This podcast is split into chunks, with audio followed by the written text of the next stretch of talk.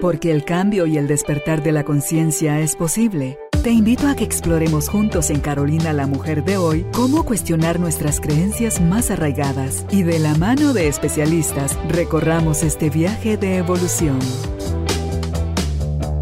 Bienvenidos. Tribu de Almas Conscientes, gracias por estar nuevamente acompañándonos acá en el estudio Carolina, la mujer de hoy, donde tenemos otra cita, ahora con otra experta. Ella le fascina todos estos temas, trabaja y acompaña mucho a mujeres que están haciendo procesos de cierre, de duelo, eh, sanando su relación consigo mismas, mejorando su relación con la pareja, con los hijos, todo esto que nos acerca al amor, pero desde una mirada sana. De esto es de lo que vamos a hablar con, con Ana Yancy, porque dentro de todo ese abanico que hemos diseñado como humanos en torno al amor, existe también esta fase que llamamos el amor romántico. Y este está lleno de mitos. Hablemos entonces con nuestra invitada, Nayansi Serra, sobre los mitos del amor romántico. Ella es coach de relaciones y es terapeuta somática y de trauma. Y si usted está listo, está lista, nosotros también. Bienvenidos, bienvenidas. Empezamos. Hola Nayansi, qué alegre tenerte nuevamente por acá. Gracias Carolina, todo un gusto. Feliz de traer este tema que es tan divertido puede serlo, tan relevante y tan profundo a la vez. ¿Nos puedes hablar levemente o brevemente sobre los amores y por qué el enfoque hoy en el amor romántico? ¿Qué diferencia eso de los otros amores? Ok, el amor romántico es parte del amor, es la primera etapa, ¿verdad? El amor romántico, el enamoramiento, como lo conocemos, cuando decimos me enamoré, eh, duran más o menos un año a tres años al inicio de una relación. Y es ese momento en el que todas las hormonas de tu cuerpo están funcionando en conjunto para crear en ti una serie de eh, emociones, sentimientos eh, y que genera la vinculación, ¿sí? la dopamina se eleva, la serotonina también, se crea una dinámica entre estos neurotransmisores. Em, La oxitocina, que es la que nos hace apegarnos a las personas, se dispara cuando estamos en ese proceso de enamoramiento. Entonces es una etapa linda que a todos nos encanta, ¿verdad? Pero hay muchas cosas que en esa nube de químicos deliciosos se nos escapan, ¿sí? Y si a eso le agregamos que hay una serie de creencias eh, muy sesgadas de género, creencias también muy sesgadas culturales, eh, dependiendo de dónde estés, pero hablando de Latinoamérica hay muchas eh, creencias sesgadas culturales. Entonces ahí se va cociendo una, ahí sí que una pócima que después del enamoramiento se convierte en algo muy tóxico, porque creamos el amor en esa etapa desde una serie de falacias, es decir, de una serie de creencias que no son reales y que después nos crean mucha confusión y mucha frustración. Pero necesariamente se vuelve algo tóxico o después de que baja todo ese torrente tan fuerte de hormonas y neurotransmisores y empezamos ya a tener más claridad, a ver la realidad, porque otros nos pueden decir cuando estamos así perdidamente enamorados, no, pero mira, hace esto, dice aquello, me contaron lo otro, lo bien, no sé dónde. No, no, no, no, no. Como dijo Shakira, casi y sordo muda, o sea, de verdad no atendés lo que otros te dicen, ni tus mismos sensores te pueden alertar de lo que empiezas a ver pasado el efecto del enamoramiento al descubrir la verdad. Sí, sí, claro, no todas las relaciones se vuelven tóxicas, ¿verdad? Pero por eso es que es tan importante que conozcamos estas creencias, no las revisemos, porque eso va a hacer que pasada la etapa de enamoramiento seamos más efectivos en gestionar nuestra relación. Cuando ya caemos de regreso a la tierra, ya ponemos nuestros pies, decir, bueno, ok, todo eso lindo sobre lo cual empezamos esta relación, pues hay que ajustarlo y hay que acomodarlo y darle su justa, su justa ubicación dentro de esta relación. Pero si no nos hacemos conscientes. Ok, antes de que nos empieces a enumerar eh, los mitos de uno en uno, eh, la buena noticia es que cuando te trabajas, tú a ti, trabajas tu relación, pasas a la fase ya del amor que se va madurando, que se va transformando y te va llevando ya en una nueva conciencia a querer seguir compartiendo tu vida con esa misma persona.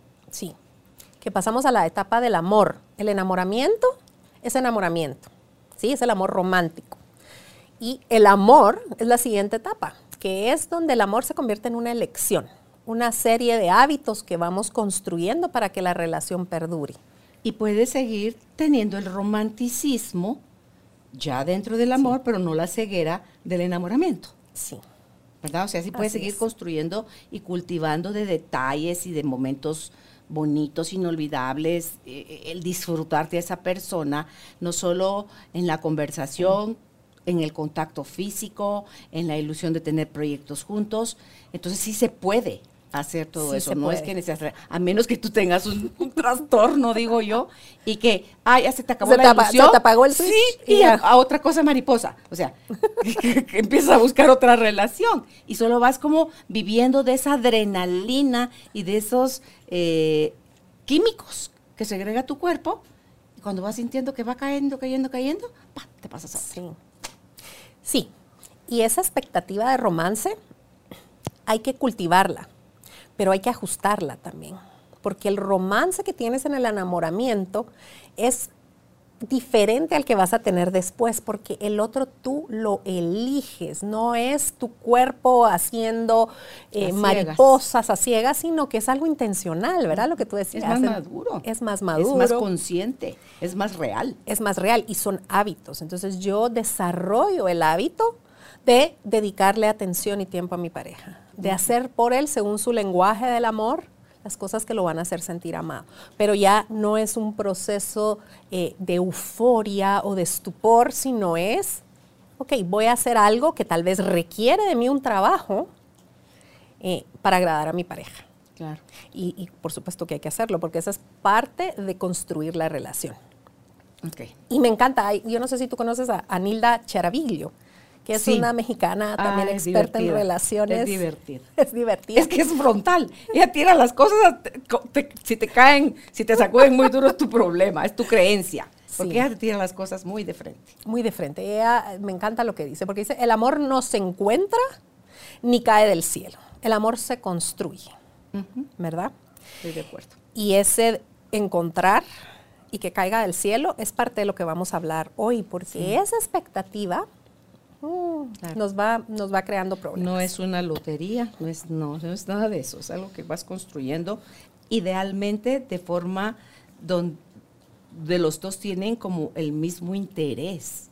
Porque si eso está en desbalance, ah, va, a pesar, va a pesar y te va a generar esa sensación de, de vacío y de soledad y de tristeza profunda y de que le vas perdiendo como el sentido a muchas cosas a Nayansi y te terminas convirtiendo en roommate sí, de tu pareja. Y es que sabes qué, tú conoces, tú desde el principio empiezas a ver a la persona como es, pero en esa nube de químicos dices, ay no, es, que es, es, un poco enojado y pierde el control, pero ay, tan lindo que es cuando está conmigo y es romántico. Eh, o, dices de la, de la chica, ay, es un poco celosa y controladora, pero ay, tan hermosa y, y qué buen sexo tenemos. Entonces me hago el loco y mm. después, cuando pasa el enamoramiento, dices, es que ¿por qué? Eso que sos una histérica o sos un eh, eh, enojado o gruñón. Pero no hay sorpresa, es decir, ahí estaba. Lo que pasa es que durante el periodo de enamoramiento descartamos eso, porque lo que quiere su función es vincularnos. Ok. Una vez hecha la conquista. Una vez hecha la Vienen los mitos. A ver, cuál, qué, hemos creado como... Es que los mitos vienen desde antes, Carolina. Los mitos vienen desde que somos niños. En los cuentos de hadas, en las telenovelas, en las... No, eh, verá, en los libros de romance donde creamos estos personajes ideales con situaciones eh, que no son la realidad y en base a eso nos vamos adoctrinando de qué es el amor, qué es el matrimonio, qué son las relaciones y no cuestionamos, ¿verdad? Y, yo creo que el material que vamos a trabajar hoy, la discusión que vamos a trabajar hoy es precisamente para que, para eso decir, bueno, esto que yo aprendí realmente es funcional en mi vida. Me sigue, ¿Me sigue siendo útil, sí. O me, está haciendo sufrir, porque estoy teniendo una expectativa que no se dio estoy poniéndole a mi pareja una presión que no es Que justa, que no le corresponde. Entonces es, es, ¿verdad? Me voy a cuestionar y me voy a ver a mí misma y bueno, ¿y de dónde viene esto? Esto es de mi mamá, esto es de mi abuela, ah, va, ok. Y hacerme consciente, decirle, le- se lo devuelvo con conciencia, pero yo necesito otro camino y voy a crear un nuevo sistema de creencias que me sirva con mi pareja y con la vida que quiero. ¿verdad? Y entonces, eh, bueno, empezamos con, con uno, ya que hablamos de dónde viene el amor, que no lo encontramos, no cae del cielo, y es la creencia del amor verdadero predestinado. ¿Sí? Tu Esa alma gemela. Tu alma gemela. Es que él tenía que ser. Yo tenía que esperar a que él llegara a mi vida porque él, solo él, iba a entenderme, eh, solo con él iba a hacer clic. Él es el que puede ver mi alma, solo él o solo ella. Es que ella es la mujer de mi vida, la mujer ideal, la mujer perfecta. ¿sí? El amor de mi vida. Sí. Sí.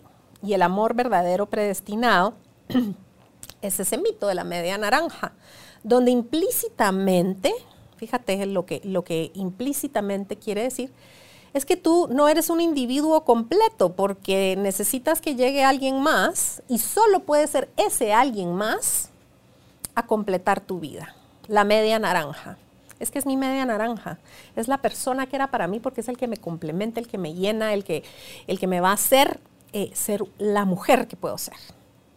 Y desde ese momento hay una, hay una creencia detrás de yo no, soy, yo no estoy completa. Yo No soy soy necesitada. Yo estoy necesitada de una pareja. ¿Sí? Y entonces crecemos con esa noción, ¿verdad? Del príncipe, ¿verdad? Blancanieves, Blancanieves que soñaba con su príncipe, ¿verdad? Y le cantaba a los pajaritos y decía, va a venir mi príncipe y me va a salvar de mi madrastra, que, ¿verdad?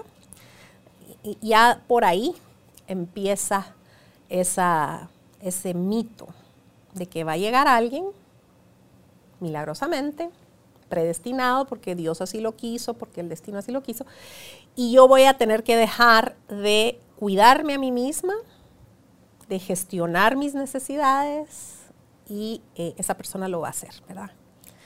Entonces, bueno, qué lindo, ¿verdad? A todos nos encanta esa idea. Y la verdad es que es súper romántico, ¿verdad?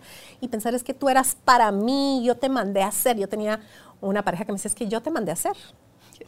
Yo te mandé a hacer, yo hice un pedido y tú viniste y sos perfecta. ¿Qué pasó con el paso del tiempo? No, no soy perfecta. Ni soy como él quiere que sea. Soy una persona, soy un individuo con virtudes y defectos y decepcionado. Es que no eras como yo pensaba. Es que lo perfecto es ser tú. Lo que te vuelve imperfecto es querer ser como otros esperan, suponen, asumen que deberías de ser tú. Así o es. tú mismo. Cuando no te has terminado de, de aceptar tal cual eres, cuando no te sientes completa, vas a, a caer en todo eso de imperfección y de, además, eso nunca se llena, Nayansi. Nunca. No. Porque es irreal, porque es falso. Sí. Fíjate que en ese sentido hay que hacer la referencia a la pirámide de necesidades de Maslow, porque en el amor se pierde un poco esa noción.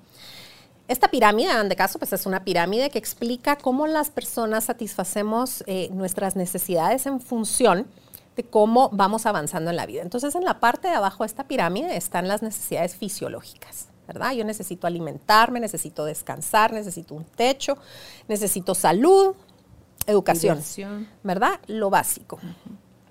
Después vienen las, los como agregados, ¿verdad? Lo que tú mencionas, diversión, entretenimiento, esparcimiento, eh, estímulo.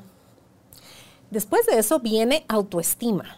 Yo poder gestionar, tener eh, en mi entorno situaciones estimulantes, proyectos y estimulantes que me hagan construir mi autoestima. ¿Sí? A mí me gusta más usar la palabra autoconfianza, autoefectividad, porque tienen más que ver con eh, qué estoy gestionando yo, mientras que la autoestima es cómo me amo y todos nos amamos en cierto nivel. Lo que no estamos gestionando adecuadamente es eso, mi autoconfianza, eh, mi autoeficacia, para poder hacer cosas. Entonces, digamos que eso está ahí. Y luego viene en el nivel más alto la autorrealización. ¿sí? Pero estos mitos de que va a llegar a alguien, entonces el amor predestinado, va a llegar a alguien que va a llenar todo. Y yo ya no soy responsable de mí. eso se llena desde dentro. ¿Verdad? Nunca de fuera. Entonces, hay que cuestionar eso. Y una, y una que yo veo mucho, una consecuencia de esta creencia que yo veo mucho en, en la clínica, Carolina, es que las mujeres cuando su pareja se va, su esposo se va por X, Y, Z razón, sienten que se acabó el amor en su vida. ¿Por qué? Porque él era, él era el único. A medida que tenemos la tendencia a hacerlo todo eterno, todo trágico, ¿Sí? o sea, así se nos da bonito y barato, porque así se nos da muy fácil la tragedia. Entonces, nunca más. Y entonces empiezas a meterle a tu, vocabulario eh, todas esas palabras extremistas. ¿Sí? Entonces, el amor verdadero Imagínate, eh, o sea, verdadero predestinado, caído del cielo, em, y se va, se disuelve, o, yo misma, tal vez yo ya no quiero estar ahí, porque, pero entonces se me acabó el amor en la vida. Fíjate qué desempoderante y qué desesperanzador si solo hay un amor en tu vida para ti. Entonces, ojo con eso, ¿verdad? Y, y, muchas veces educamos a nuestras hijas a pensar de esa manera a cómo les cambia a la gente, ¿verdad? Su cara cuando se dan cuenta que tienen todo el permiso, el derecho, la capacidad de volverse a enamorar y de amar de una manera más sana y relacionarse con alguien desde otro espacio que no viene desde una necesidad de tu cuerpo, el dolor, ignórame, despreciame, eh, castígame, recházame, y o sea, haz conmigo lo que quieras. Mira las canciones, lo que dicen. Diciendo, Dios mío. Es que las canciones son entretenimiento, ¿verdad? Pero las hemos convertido como en un manual de conducta en el amor. Y bueno, por ahí oí que, que, cuando, cuando tu relación de pareja está bien, las canciones simplemente las escuchas y si te gusta el ritmo las oyes, pero cuando estás con el corazón roto, te aferras a la, a la letra, ¿verdad? Y, y, la conviertes como en un estandarte de tu dolor, que es catártico, ¿verdad? es, es, te ayuda, ¿verdad? Yo, yo, yo sí, en, el proceso terapéutico, pues sí, te ayuda a sacar, ¿verdad? Pero, te sientes identificada con todas las que la están cantando. Y hay cantantes mujeres que tienen eso tan, bueno, la Paquita, la del barrio, por ejemplo, que tiene eso tan, tan metido para darle duro a los hombres y la mujer que está despechada, la mujer que se siente abandonada eh, o no amada, o que la cambiaron, cantan eso con tanto desprecio, Nayansi, y es un poco, perdón por la expresión, pero es un poco como vomitar y comerte tu vómito de nuevo. O sea, es de verdad, así de loco, así de enfermo. Así enfermo, ese, a ese nivel de, desprecio es tremendo, ¿verdad? Y mm, hay que verlo así, ¿verdad? Hay mucho de lo que consumimos que nos transmite ese, entretenimiento, ¿verdad? Y tener el criterio y cuestionar, ¿verdad? Por eso quienes nos están viendo y escuchando, cuestionemos, ¿quién me enseñó esto? ¿De dónde vino? ¿verdad? Muchas veces viene de los cuentos de hadas, de las princesas, y luego es reforzado también por nuestra cultura latina, que es muy eh, inclinada a las historias de amor muy dramáticas, muy melodramáticas, muy intensas. ¿sí? Si vemos las, las telenovelas eh, latinoamericanas, eh, son amores tóxicos la mayoría. Que, ¿verdad? Que se van desarrollando, ¿verdad? Y es, es, bueno, entonces, ¿de dónde estoy? Esto a, a mí, ¿qué tiene que ver con mi relación? Porque vamos jalando estos comportamientos y no cuestionamos de dónde vienen. Así es que esa es la idea de esto. No hay medias naranjas. Hay personas enteras y completas con sus debilidades, con sus heridas que se juntan. ¿Verdad? Y que te atraes desde el nivel energético en el que te mueves, atraes de lo mismo. Y esas heridas, esas heridas, si no las trabajamos, se convierten en esos, esas fuentes de conflicto. Pero no hay nada de que media naranja ni nada por el estilo. Sí hay una dinámica de apego, como tú, ¿verdad? Como lo, que estamos diciendo. Si tú tienes una herida similar a la mía, de abandono o de rechazo, me voy a sentir Y es inconsciente, Anayan, sí. Sí Pero no lo hacemos hacia lo loco, premeditado, no, es, es está esa magia, entre comillas, que me hace sentir ese como imán, como la arena con el imán. Y es porque al final, si la aprovecharas, sería tu espejo, tu oportunidad para ver tus heridas reflejadas en el otro, que se las quieres achacar al otro, pero son tuyas también. Y si se pudieran aprovechar, sanarían hermosamente. Creo yo que disminuirían drásticamente los índices de divorcio. Sí, y es que eso que dijiste, muy importante. No es la media naranja, mi pareja no es la mi media naranja, es mi espejo y mi maestro. Porque llegó a mi vida a mostrarme cosas de mí para crecer. Y yo a él. Sí, que es, una visión muy distinta.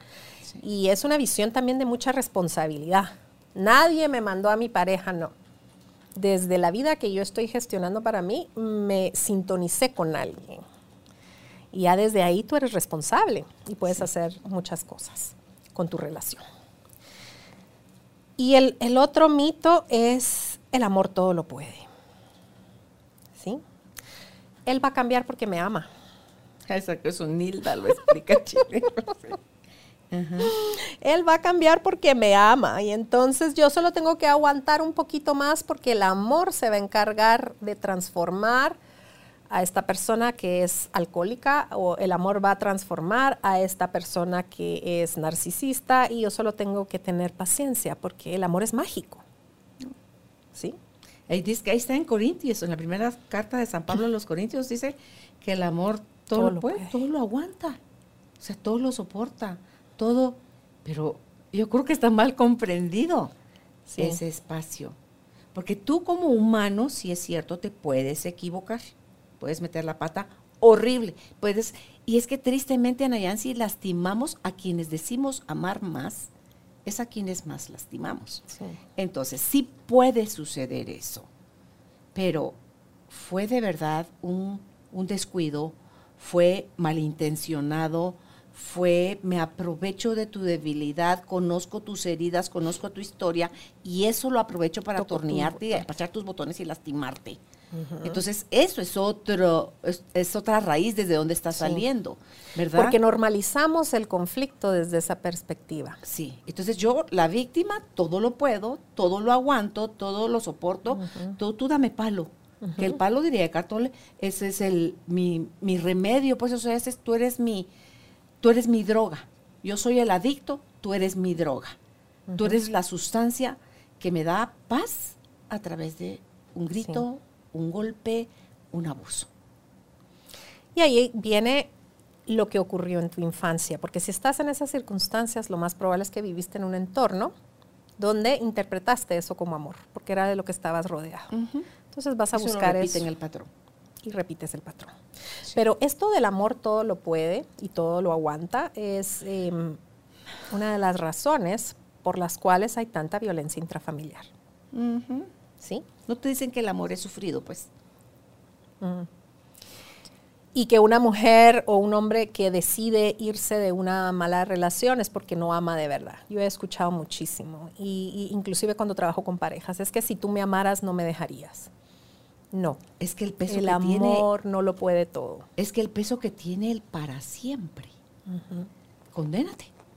Condénate porque hay cosas que si no las has trabajado va a ser tu prisión, es tu grillete.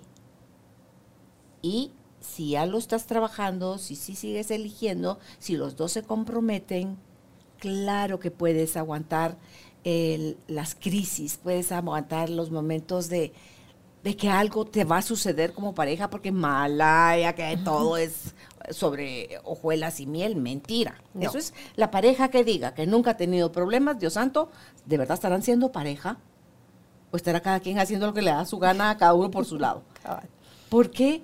Diciendo, si no es un, un lecho de rosas, nada más tener, estar casado o tener pareja. No. Si de verdad quieres tener algo serio, bonito, formal, construir algo con esa persona. Y lo puedes hacer cuando tú evalúas desde dónde está funcionando tu máquina interna del amor. Pero si está funcionando desde este tipo de creencias, va a ser más difícil. Linda víctima te vas a convertir. Porque otro aspecto de esto del amor, todo lo puede, es la omnipotencia del amor. Que puede, que por amor una pareja puede superar todo, todos los problemas. Y si no lo logras, es porque algo está mal contigo. Entonces, no es así. Hay, hay, hay problemas universales dentro de las parejas que son sumamente difíciles de superar. No quiere que no lo sean, pero no vamos a agarrar el estandarte de por amor lo, voy a, lo vamos a superar, una infidelidad, eh, una crisis financiera, una enfermedad eh, crónica. Un hijo que nace con alguna característica diferente. Y entonces... Una, una capacidad diferente. Porque no es el amor el que lo va a superar es el trabajo que cada miembro de la pareja haga en sí mismo, lo que va a hacer que, que sí se logre sacar adelante esto. Pero no es el amor en sí, es que le echamos mucha carga al amor. ¿verdad? Que el amor haga, porque como hay amor, yo ya no soy ni responsable, ni, ni voy a ser yo quien me gestiono a mí mismo para poder afrontar lo que está sucediendo. Entonces, eso, de la omnipotencia del amor, nuevamente, sí, el amor nos llena, nos impulsa, nos une, pero somos los individuos los que actuamos, ¿verdad? Y esa parte es de cada quien.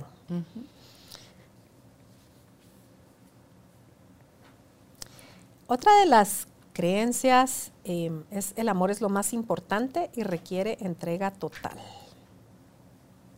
El amor es lo más importante. Y aquí, uff, sobre todo para las mujeres porque tiene un componente de género muy fuerte. Una mujer que no obtiene pareja, que no se casa, que no logra ese mandato, eh, ese mandato se siente menos que, ¿verdad? Hay una desvalorización porque el amor de pareja lo ponemos como lo más importante. Eso creo que ha cambiado mucho y sobre todo en países eh, más eh, desarrollados o más industrializados, en el, eh, más avanzados en, su estructura, en sus estructuras familiares. Latinoamérica creo que todavía estamos muy metidos en nuestra estructura familiar, pero ya hay mujeres que cuestionan y dicen, yo de verdad me quiero casar, quiero tener hijos, cuestionamientos válidos, ¿verdad? Para poder elegir desde la conciencia y no desde el automático de me, me, dijeron que para ser una mujer completa yo tengo que atraer pareja y casarme. ¿verdad? Entonces es, es, una creencia muy desempoderante. Y la otra parte de esta creencia es requiere entrega total. Nuevamente, muy de género, eh, en el sentido que a las mujeres sobre todo les enseñamos que las mujercitas son más comprometidas, no es que si la quieres aplicar, va parejo. La cosa, pues, la entrega total es tanto mía como de mi pareja. Sí. No solo de él o no es solo mía. Y es la entrega total, no desde el, desde el abandono de tu ser. Es entrega total en la inversión que cada miembro de la pareja hace para la pareja, ¿verdad? Entonces yo, yo, lo que yo voy a invertir en, en nuestra relación es de corazón y es completo pero no voy a invertir más allá de mi propio bienestar. Ni mi, ni mi pareja tampoco, ¿verdad?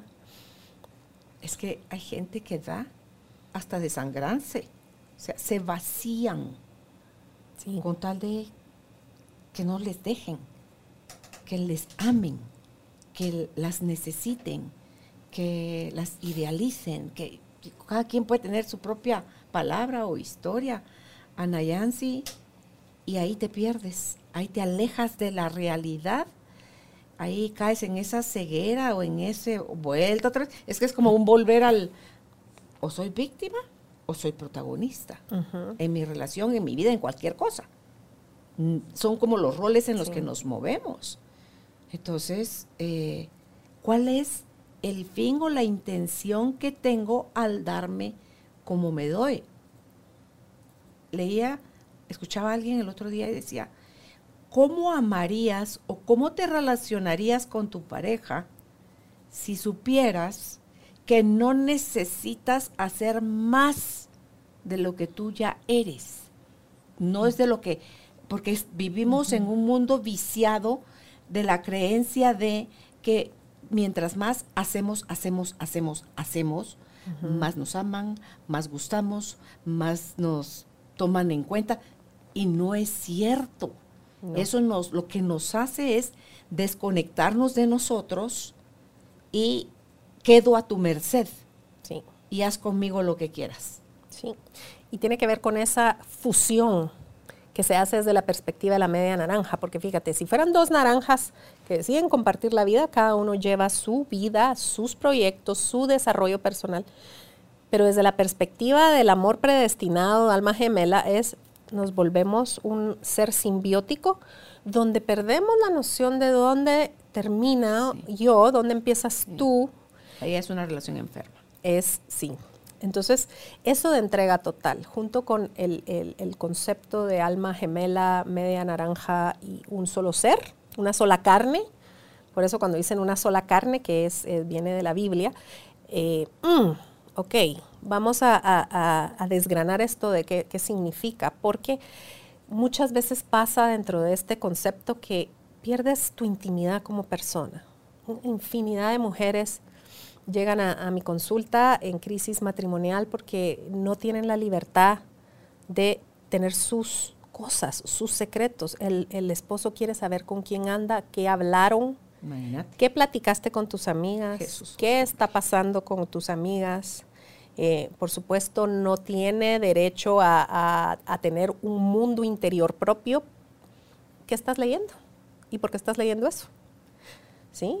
Historias de la vida real le dice eh, la esposa, mira, es que me quiero meter a un curso, fíjate que es de crecimiento personal. ¿Y tú para qué quieres eso? ¿Qué querés que te la... Solo les lavan la cabeza, les meten una serie de ideas tontas. Dios mío.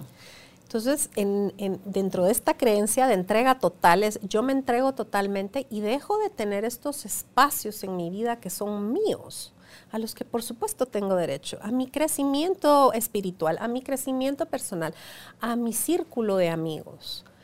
Nuevamente, porque soy un individuo, soy una naranja completa con todo un universo que me hace feliz, porque mi pareja no puede llenar todo eso.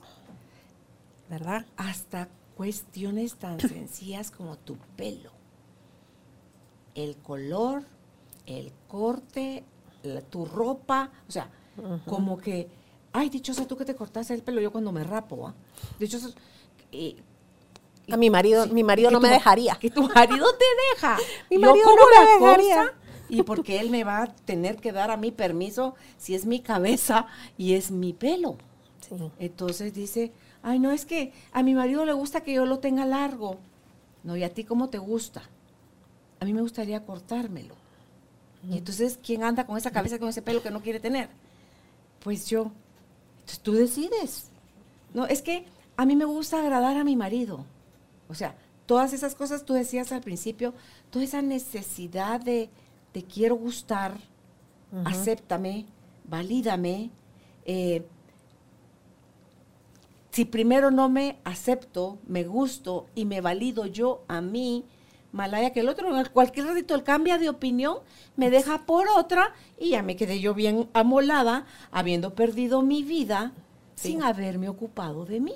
Y de ahí creo que vienen los grandes dramas a la hora de las, de las viudeces o los divorcios. Así es. Es que entrega total es perder tu identidad. Y eso es, eso es Yo me entrego totalmente, yo dejo de ser Anayansi y me convierto en la pareja o la esposa de fulano. De el anexo de... Sí, hace mi favor. Sí. Y todo esto alimentado, el amor todo lo puede, el amor es lo más importante, el amor requiere entrega total. Em, y no, el amor no puede ir en contra del bienestar y crecimiento de una persona. Eso no es amor. Por lo menos no es amor propio. Sí, eso es dependencia. Eso es, eh, es un nudo, ¿sí? No es un vínculo, es un nudo. Entonces, e, e, esto es lo que hay que revisar. revisar. Tú tienes derecho a tu intimidad. Entonces, sabes, es, es, un tema muy recurrente en mi consulta. Hay mucha culpa. Es que, es que tengo escondidos mis libros donde yo leo y, inclusive, es que yo escucho Carolina, pero a mí... A escondidas. A escondidas, ¿sí? Todo, todo eso. El tener que esconder partes de ti para agradar al otro o para mantener la paz, porque eso es lo que se requiere, eso es muy mala seña. ¿Sí? Y la cuarta o la cuarta categoría es el amor es posesión y exclusividad. Y en esta, esta es una que es pareja para hombres y para mujeres, donde hay una expectativa de control sobre el otro muy fuerte. ¿Sí? Y tiene que ver con el mito, el mito del matrimonio.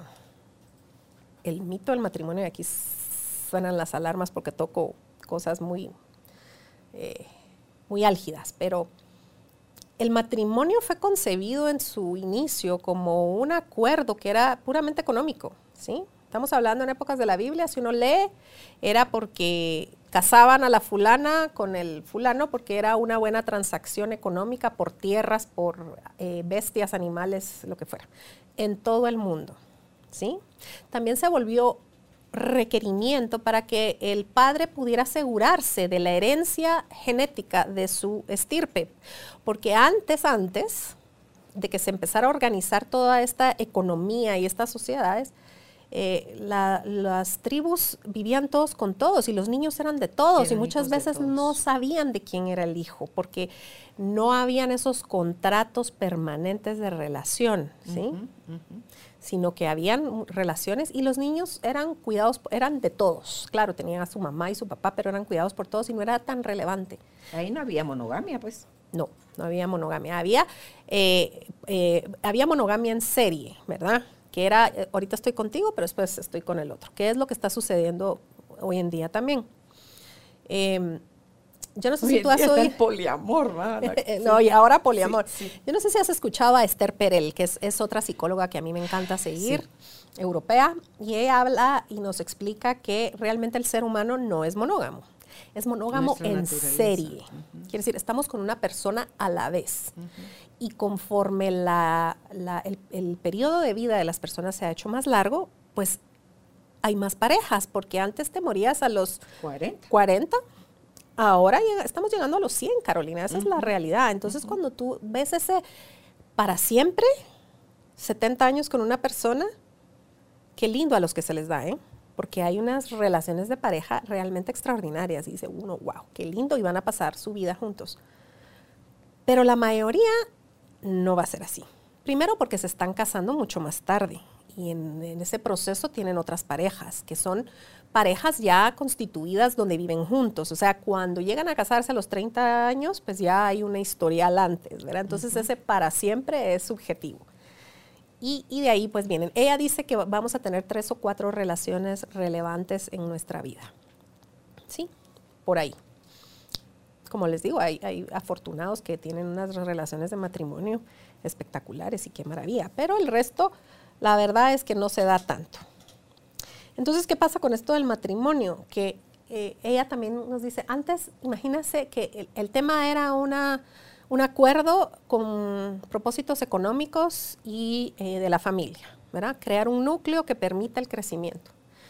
Y en los tiempos modernos, no hace mucho, o sea, hace menos de 100 años, le agregamos que tenemos que estar enamorados, ¿verdad? Y que tenemos que y que nuestra pareja no solo tenemos que estar enamorados, sino que tiene que llenar una serie de necesidades afectivas que antes no las llenabas con tu marido, ¿sí? Antes tenías como, se vivía más en, en clanes, Sí, tú las mujeres, eh, ¿verdad? La, carpa roja, ¿verdad? Donde iban las mujeres a buscar ese vínculo, esa amistad, esa comprensión. Ahora, Se apoyaban entre ellas. Sí, ahora le pedimos a la pareja que sea eso, que sea tu amigo, que sea tu compañero, que sea tu cómplice, que sea tu amante. Tu proveedor. Tu proveedor. Papá de tus hijos. Papá de tus hijos. sí y viceversa, ¿verdad? Él pide todas esas cosas de ti. Entonces es, como mucho estrés, Carolina. Claro, como dice Nilda, otro de los problemas es que estamos, asumimos o damos por sentado la exclusividad y son temas tan delicados que no se hablan. No, es solo se asumen. Ajá, solo se asumen. Sí, somos pareja, entonces, pero no se tiene la conversación. ¿Qué implica que somos pareja? ¿Y cuáles son los límites de esa fidelidad? Porque uno dice, eh, lo físico, pero no solo lo físico, Carolina. O sea, no puedes tener sexo con alguien más. Ah, bueno, entonces no puedo tener sexo, pero puedo tener una relación íntima, emocional con alguien más y eso no es infidelidad. Es infidelidad. Es Todos Para mí chats, ya sean ardientes o no, es infidelidad. Nunca se vieron, nunca se besaron, nunca tuvieron relaciones, pero eso es infidelidad. Sí. O sea, el día que te mueva el tapete alguien más, ya es, y ya se encendió la alarma, pues. Sí. Entonces, ese mito de posesión y exclusividad tiene que ser un acuerdo, no tiene que ser algo que se da por sentado. Y es un acuerdo que se renueva, ¿sí? El matrimonio debiera ser un eh, contrato que vence y que se renueva con intercambio de cartas. por ahí oí eso. Sí. ¿sí? Y entonces cuando vemos ese, ese mito del matrimonio, me caso, yo dejo de cuidar a mi pareja y dejo de, eh, de darme cuenta que es una relación que tengo que nutrir y que está constituida de acuerdos continuos, porque si no los estás renovando, la vida va cambiando y las cosas hay que renovarlas. Entonces, y eso le pasa mucho a las mujeres, Carolina. Es, así como, ya nos casamos, ya lo tengo asegurado, entonces ahora me dedico a mis hijos y a mi casa. Y la parte de pareja, La descuida. la descuido. Y eso sí, también lo veo mucho. Mujeres que entran en, en el, en el Mood, ya mamá. tengo as- asegurado este entorno idílico de, de telenovela, me voy a dedicar a mis hijos, me voy a dedicar a tener la casa y todo toda la estructura social que se crea alrededor de eso.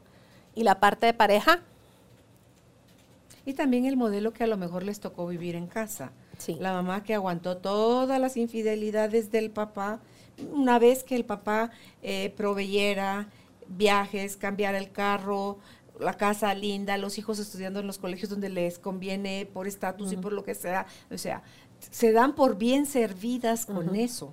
Sí. Ana Yancy, eh, ah, soy la catedral. Las demás son las capitas. O sea, y, y- y te, y te dices cada cosa con tal de sostener tu mentira, que a la larga yo creo que no es que no les importe, les duele, pero no tienen la fuerza para poder cortar eso y hacer No, y algo hacerse responsables, Sí, Carolina, porque ahí hay una, es una cocreación, entonces hacerse responsables, porque como te digo, lo, lo veo en la consulta y, y me dicen es que él debiera estar agradecido, soy una gran mamá, le tengo la casa linda, somos eh, en, en, eh, líderes en la, ajá, líderes en, en el colegio, somos una familia que nos admiran. Y yo no entiendo por qué él está tan insatisfecho. Y ¿Qué le tal digo, en la cama? y le digo, ¿y ya le preguntaste? Mm. ya le preguntaste qué hizo falta, porque parte del proceso es hacernos responsables, ¿verdad? Pero hay, hay gente que ahorita cuando te digo esto de lo de ¿y qué tal en la cama? Que todo es divino menos la cama, ¿verdad? Entonces, ¿qué pasa cuando incluso la cama es buena? Y dicen, es que no me explico. Entonces ahí vienen y dicen, es que el hombre por naturaleza es infiel.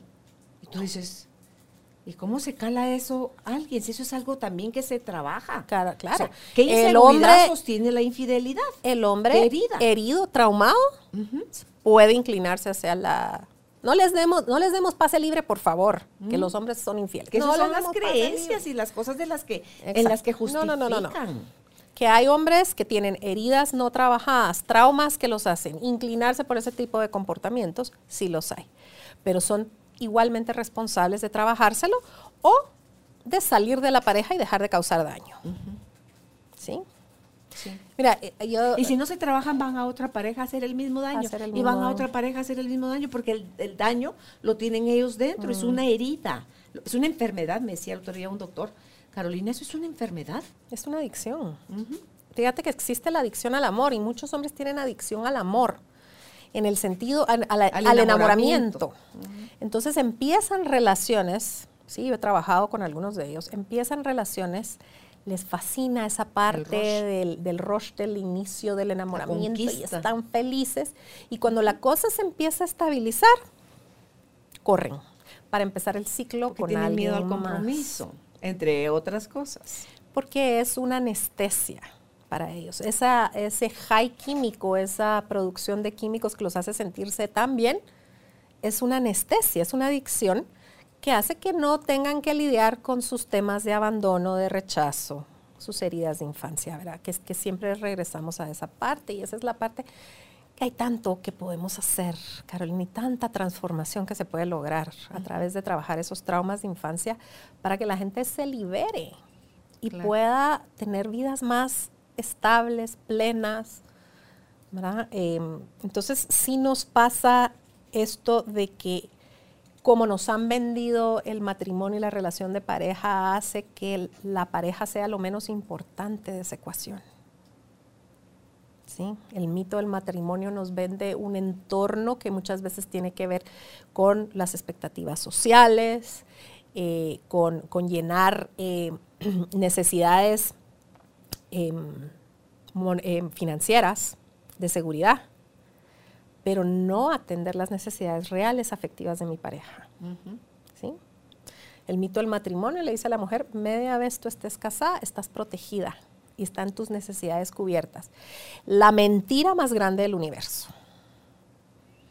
Cada naranja tiene que gestionar su bienestar financiero, su eh, seguridad física eh, y práctica. O sea, no, el matrimonio no es una sombría que te va a proteger de todo. Y aquellos que, por ejemplo, no se casan por varias razones, pero eligen vivir juntos, llevan 7, 8, 10, 15 años juntos y creen que se disuelve y no se generó la relación que los une como de la misma forma cuando se firma un papel ante un abogado o se dice sí ante un altar, la unión de hecho conlleva derechos también financieros legales a favor de la, mujer. o del hombre. Porque resulta que quien más tiene es quien mantiene al otro. Puede ser que es ella la que tiene más y él fue un lindo vividor y es ella la que lo tiene que seguir manteniendo, porque ya hay cosas que se dan como implícitas en la unión de hechos sin haber firmado un papel ante un abogado. Así es. Y las leyes. conocer las leyes. existen para proteger a la mujer de ese tipo de cosas. Gracias a eso están inclinadas, por lo menos en Guatemala, a proteger a la mujer en Guatemala. Eh, sin embargo, eh, tú te tienes que proveer a ti misma. Es decir. Idealmente es lo mejor. Porque tú eres un ser completo que tiene que buscar esa autorrealización, que tiene que buscar esa independencia y autonomía no quiere decir que tengas que ser más, eh, producir al, mismo nivel que, tu marido cuando tú estás cuidando hijos, pero sí que tengas la conciencia que tú tienes que ser productiva por tu propio crecimiento, por tu propia autorrealización, porque una mujer autorrealizada puede gestionar su relación de pareja mucho mejor que una mujer dependiente. Totalmente. ¿Sí? Entonces, trabajamos mucho, la, se habla mucho de codependencia y dependencia y es regresar, mucho de lo que hacemos es regresarle a la persona a través de trabajar trauma, regresarle a la persona su autonomía en todos los sentidos. ¿Sí? Entonces, fíjate que he trabajado con mujeres que llegan totalmente desposeídas después de una separación y un divorcio y cuando, conforme vamos trabajando en la terapia se van adueñándose de sí. Es como que se empiezan a habitar nuevamente y dicen, es que a mí lo que me gusta es esto. Voy a ver qué pasa si puedo hacer esto y empiezan a, a, tener pequeños emprendimientos y entonces se dan cuenta que son buenas para algo, que lo pueden vender y así es como empieza el proceso de empoderamiento. Y cuando tú empiezas a, descubrirte otra vez, ¿verdad? todo lo lindo que tienes, que lo perdiste en función de la pareja gracias a todos estos mitos instaurados, em, se vuelven autónomas, eh, dejan de depender. Al dejar de depender, baja mucho la rabia, Carolina. Mucha de la rabia tiene que ver con esa mm, dependencia financiera y práctica que, que, se desarrolla en una relación que no está balanceada. Entonces empieza a balancear nos volvemos a empoderar, ¿verdad? Y eso es darnos cuenta de los mitos, darnos cuenta de nuestras heridas para salir de esas dependencias hace, hace toda la diferencia. Y una persona que está entera es una excelente pareja. No necesita al príncipe que la rescate. No, y el príncipe o no príncipe, el príncipe, el obrero, el, eh, verán, el que sea, va a estar feliz de estar contigo, ¿verdad? Porque una mujer completa y un hombre completo atraen personas completas y generan una relación lindísima. Los incompletos pesan mucho. Es que no es que estamos incompletos, estamos golpeaditos. Pero los que viven como incompletos. Ah, sí, los que se lo creen. Ya estás completo. ¿Quieres vivir como incompleto? Porque tiene algún beneficio. vives, eh, no haces nada sin que el otro te diga, como que tuvieras un Sí. botón de encendido y apagado. Es que el mito de la princesa es súper cómodo. Súper, súper cómodo, porque alguien se hace cargo de ti. Eso es básicamente. Entre comillas, para cuando se quiera hacer cargo de alguien más, te vota. te vota. Sí. Entonces, ojo, señoras. Ojo, señoritas, ¿dónde están poniendo su, su mirada y su corazón? En, cuando tú decías al principio, Ana Yancy, que dura hasta tres años el- la fase del enamoramiento, ¿de qué dependerá que dure seis meses, que dure un año, que dure dos o tres? Porque dura, porque es, es muy diverso. Sí, de un año a tres. Sí, muy abierto.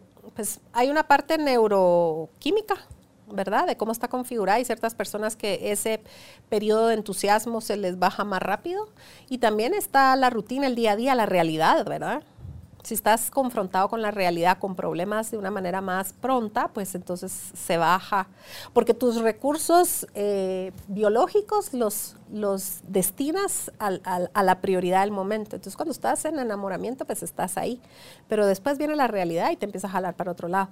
Pero sobre todo a nivel neuro- neuroquímico, la neurobiología es que cada persona es distinta. Entonces va a bajar y también depende de, de tus heridas. Como te- estas personas que, que te cuento que son adictos al enamoramiento es súper rápido, porque es como, un, Una droga. como una droga.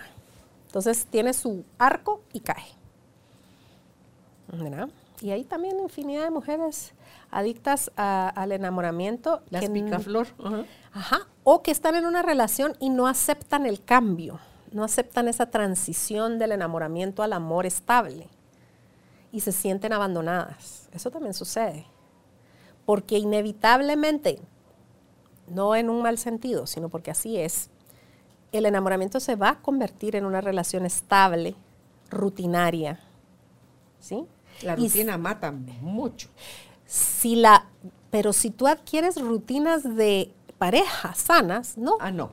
Ahí, construyes. Ahí- Ahí es donde construyes. Exacto. Ese es el paso a paso que vas dando. Pero si tu expectativa es que vamos a seguir en enamoramiento toda la relación,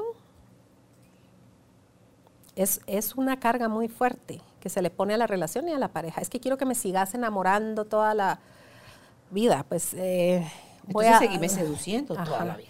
Entonces hagamos acuerdos, Sí. pongámonos de acuerdo. Sí, Es que eso es, eso es vital. Ok, para mí es muy importante, eh, por ejemplo, en los lenguajes del amor, que es, es un contenido que yo creo que todo el mundo debiera conocer. Para mí lo- uno de mis lenguajes es regalos. A mí me gustan los tuyo? detalles. Sí, Ah, el Ah, mío es tiempo de calidad. sí. A mí, bueno, eh, los detalles y tiempo de calidad también. Y físico. Yo soy muy de apapachos. Sí, creo que regalos y apapachos y después tiempo de calidad. Eh, entonces yo negocio con mis parejas, mira, esto es importante para mí. Entonces un detallito de vez en cuando, no pido que sea, bueno, ¿qué es importante para mi pareja? Para mi pareja actualmente es tiempo de calidad. Él sí necesita que yo pase mucho tiempo con él. Y yo soy como muy independiente y autónoma. Entonces es, es un acuerdo que tenemos y yo tengo. ¿verdad? Los dos cedemos. Entonces ahí vamos, ¿verdad? Que es un baile. Pero esa parte de hábitos va a trascender la parte de la euforia. Y si nos aferramos a la euforia, vamos a decir, ah, no, esta relación no funciona. No, mi corazón, es que la euforia tiene que pasar, ¿verdad? Y de ahí construir, construir y, generar hábitos sanos de relación, ¿verdad? Otra cosa que es eh, eh, importante este método de posesión y exclusividad es el mito que los celos son por amor. Los celos nunca son por amor. Te celo porque te amo, Mentira. eso no es cierto. Te celo porque tengo una gran inseguridad que yo no me he trabajado. Esa es la verdad. Así. Esa es la verdad. Te celo porque tengo una gran inseguridad que yo no me he trabajado.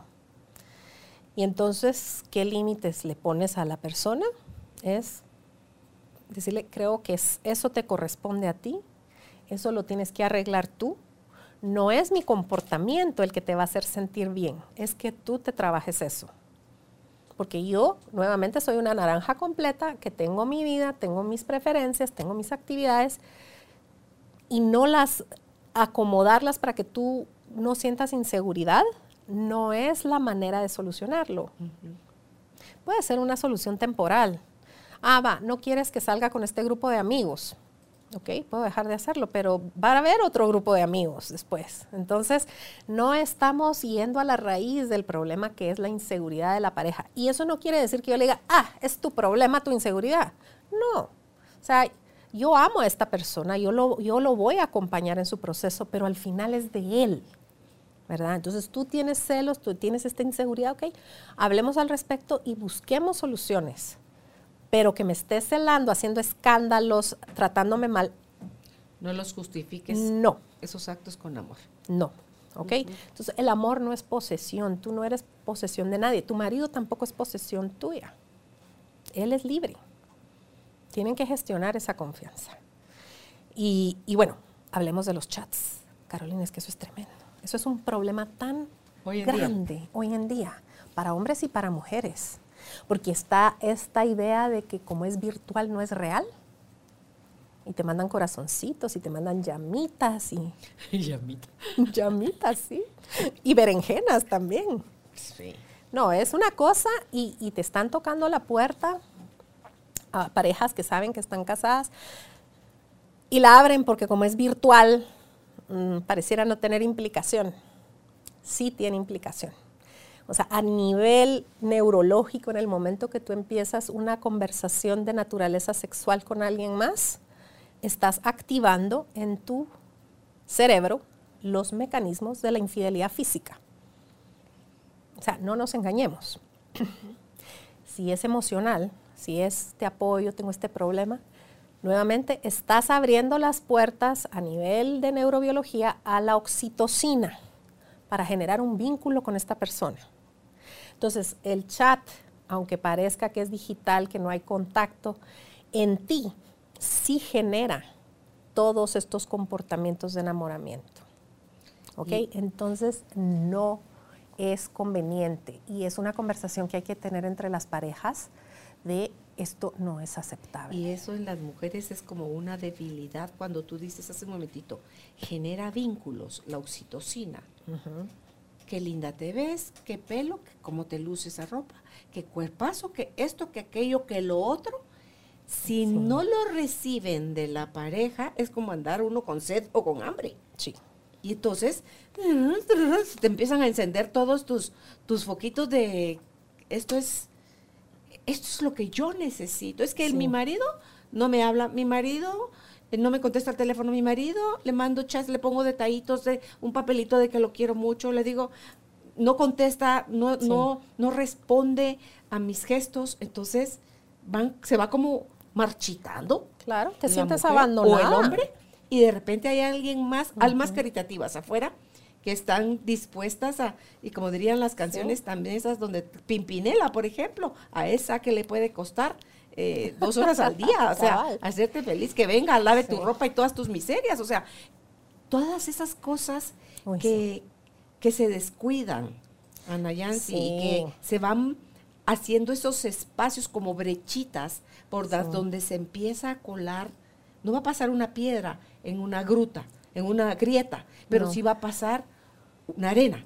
Exacto. Entonces poco a poco se va filtrando la arena, se va filtrando el agua, se va filtrando el polvo, el aire, y entonces eso se va haciendo más grande y cuando ves, son cosas irrecuperables. Son cosas irrecuperables. Mira, a mí me pasó eso, Carolina, en mi matrimonio, ¿verdad? En otra ocasión te lo platiqué.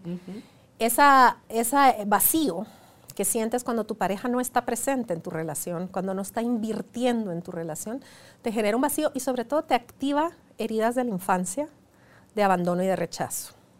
Y cuando eso se activa, ya no es un adulto el que está funcionando, es un niño herido. Y tomas muy malas decisiones. Tomas muy malas decisiones. Te dejas ir porque la impulsividad es del niño. El niño quiere jugar, el niño quiere satisfacer esto, eh, quiere la atención, quiere el apapacho. ¿sí? Entonces estás funcionando desde un niño herido y ahí es donde se abre eh, un infiernito. ¿sí? porque lo es. Em, yo cuando trabajo con, mujeres y, con parejas que están atravesando eso, el, tema es llegar a ver que la necesidad afectiva es real, pero que la necesidad afectiva también le corresponde a cada uno llenársela, dársela. Entonces, si yo estoy percibiendo esto y alguien me está coqueteando y a mí me está gustando, es decir, hey, ok, esto me está pasando a mí. No le voy a echar la culpa al otro porque no me está poniendo atención, sino que, ok, me está faltando la atención de él, ¿qué hacemos? Y en ese momento actuar para que esa puerta no se abra, esa grieta que tú digas, es una grieta, te está colando la arena. Ok, ahí hay que repellar eso. Pronto. se va a ir abriendo más. Pronto, ¿verdad? Y es nuevamente trabajarte el trauma, las heridas, porque es desde ahí donde gestionamos nuestra vida en los momentos más oscuros y más difíciles. Otra cosa, Nayansi, que no solo son los, los textos ardientes con llamitas, cuando la pornografía se usa o se, se consume en exceso, cómo eso también va a minar tu relación de pareja. Sí, es que hay que entender que la pornografía es una adicción, como lo es el alcoholismo, eh, el consumo de sustancias, el juego, ¿sí? Y es que hay un montón de adicciones más que no, no, no las conversamos como adicciones. La pornografía es una adicción que altera y modifica la química cerebral de la persona. Así como lo hace el alcohol, así como lo hacen las sustancias. Una persona que consume mucha pornografía, su cerebro ya no funciona como el de una persona libre de adicción. Entonces llega al sexo con su pareja con una fisionomía alterada. Esa persona no está presente. Su cerebro está eh, secuestrado por, la adicción, por las imágenes de, la pornografía. Entonces, ese es, ese es un problema de nivel mayor, no es un problema de relación. ¿sí? Las personas que llegan a mí es que estoy teniendo problema de relación con mi esposo porque es adicto, ve mucha pornografía, mi corazón, esto no es un problema de relación, esto es un problema de adicción. Y se da la dinámica de las relaciones coadictivas, ¿verdad? Que es cuando un eh, dependiente está en relación con alguien que tiene una adicción, ¿verdad? Y, eso, tiene otras implicaciones, pero la persona que tiene la adicción tiene que tratarse. No es un asunto de relación, es un asunto de adicción, ¿verdad? Pero sucede mucho ahora en este mundo digital con tanto acceso que eh, pueden ver pornografía en el teléfono todo el día, Carolina. Mm. A un clic. A un clic. Antes tenían que comprar revistas, tenían que ir a un centro, tenían que, o sea, es ahora es un clic y tienes tú, vi la variedad de cosas porque se ha ido degenerando cada vez más. Pero el, hombre que consume pornografía o la mujer que consume pornografía, pero en el 99% de los casos son hombres, no lo hace porque no está satisfecho con su pareja. Eso es falso. Lo hace porque tiene un problema de adicción, que seguramente precede, fue antes, ese trauma, esa herida que lo disparó fue mucho antes que la relación. Entonces... ¿La herida de abuso de la niñez? Sí, sí, sí. Ahí, hay trauma y la, pornografía es una anestesia, ¿verdad? que lo que hace es que hace que el cerebro funcione dando placer, así como lo hace para el alcohol y para las drogas, y hay que tratarlo como tal, no como un problema de pareja. Como una adicción. Hecha con un especialista en adicciones. Así es. Pues, ¿Algo más que quieras agregar, este, Ana Yancy? Yo soy Ana Yancy. pues eh, yo lo que, lo que las reflexiones que me vienen cada vez que veo este material, Carolina, es de de cómo como sociedad estamos traumatizados, ¿verdad? Que hemos creado esta narrativa, eh, por ejemplo, en el caso de las mujeres, se ha creado esta narrativa de, sometimiento, porque de alguna manera, de muchas maneras, como hemos configurado las relaciones de pareja, pone a la mujer en una situación de eh, desventaja, y lo alimentamos a través de estas nociones románticas, porque las mujeres tenemos este, eh, somos más proclives al romanticismo que los hombres y nos encanta todos estos conceptos de entrega total, de sacrificio, eh, de darlo todo, de creer que todo es posible, porque hay una herida de género. O sea, las mujeres tenemos, hay heridas transgeneracionales, hay heridas de infancia, pero hay también una herida de género y que como género tenemos que trabajarla y sanarla. ¿sí? Cuando yo trabajo AIT, que es em, trabajar el trauma, Vamos primero al trauma actual, ¿verdad? El trauma reciente, luego el trauma de origen, luego el trauma transgeneracional.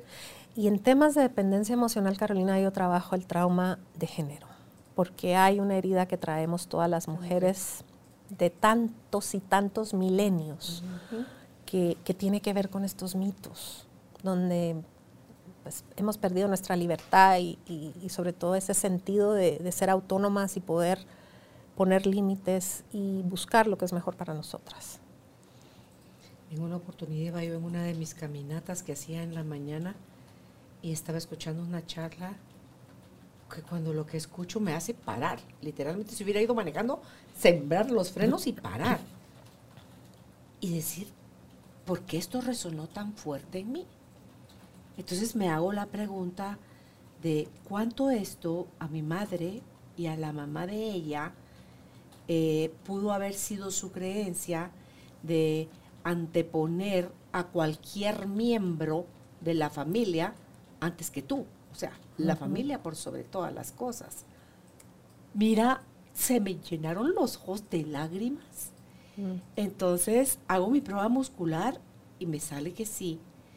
Cuando vine a la casa, lo primero que hice fue hacer una desinstalación por todas las veces, formas, vidas y realidades en las que en mi clan femenino se antepuso a sí misma mm, cada una de estas mujeres y lo que esté en mí, en, como recuerdo, como huella de eso, eh, de que la familia, por sobre todas las cosas, mira, fue tan liberadora, Nayansi, porque me da, recupero como mi derecho a ser yo, a ser una unidad, a ser pareja, no ser de alguien, sino que ser pareja, o sea, el, mood o el, el modo en, la forma en la que te involucras es totalmente diferente.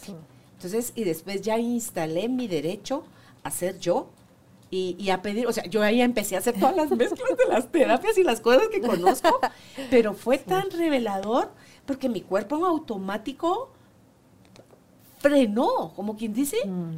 no puedes continuar, atiende esto que te está, me ericé, se me llenaron mis ojos de lágrimas, sentí, haz de cuenta, como que sentí el peso de mi clan femenino y mis ancestras, de todo lo que se negaron a ellas mismas como mujeres, por eso que tú decías ahorita lo de lo de género, en el colectivo, y ante todo en esta área de aquí de, bueno, hay países también donde todavía están siendo vistas y tratadas de una manera que que no llega ni a, valor humano, creo yo.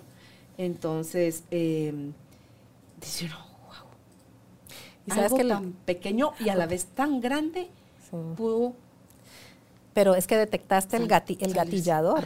o sea, lo detectaste y, y, como tú dices, hacerte la pregunta, ¿de dónde viene esto?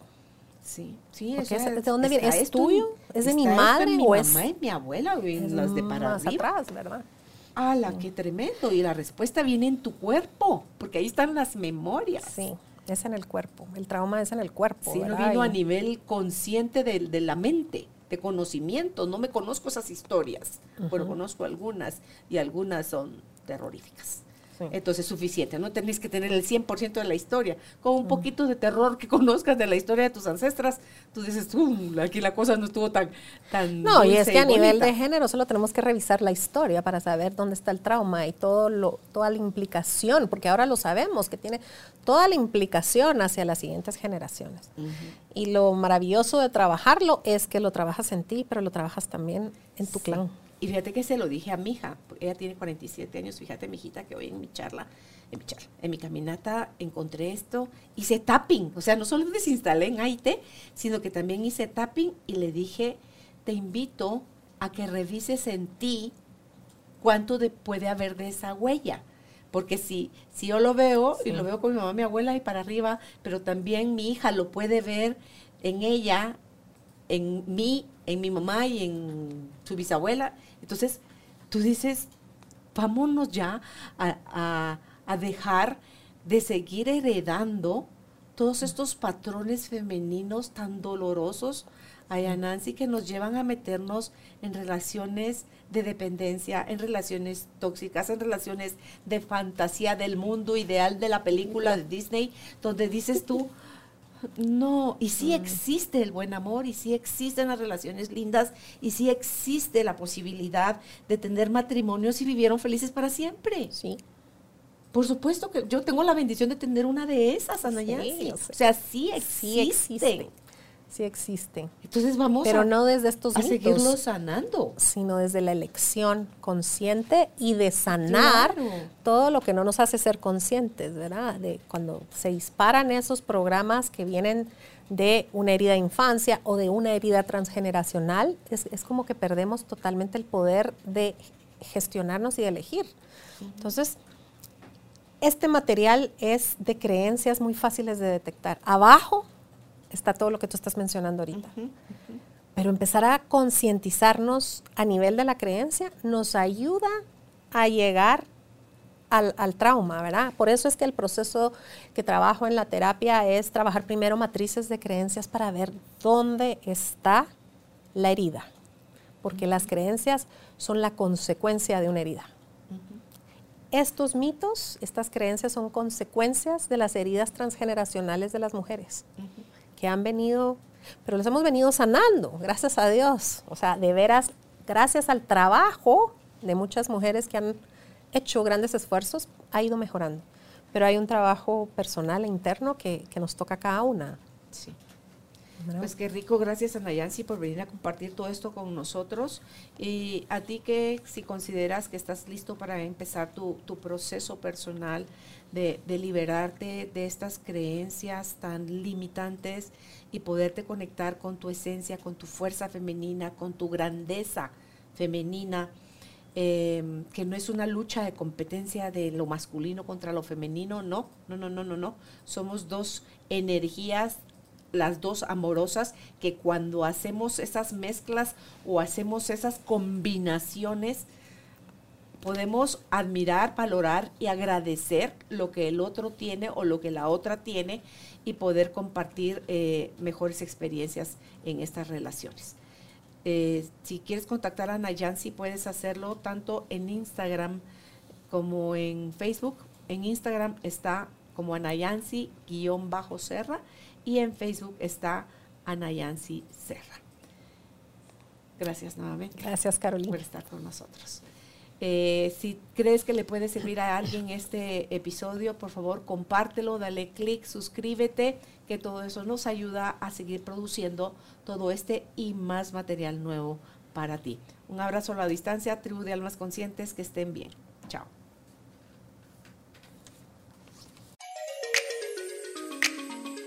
Gracias por ser parte de esta tribu de almas conscientes. Recuerda visitar nuestra página web carolinalamujerdehoy.com.gt para más información de estos temas y de nuestros invitados. Tenemos más programas, blog, libros, talleres, tienda en línea y material exclusivo para quienes se suscriban. Encuéntranos en redes sociales como Carolina la Mujer de Hoy.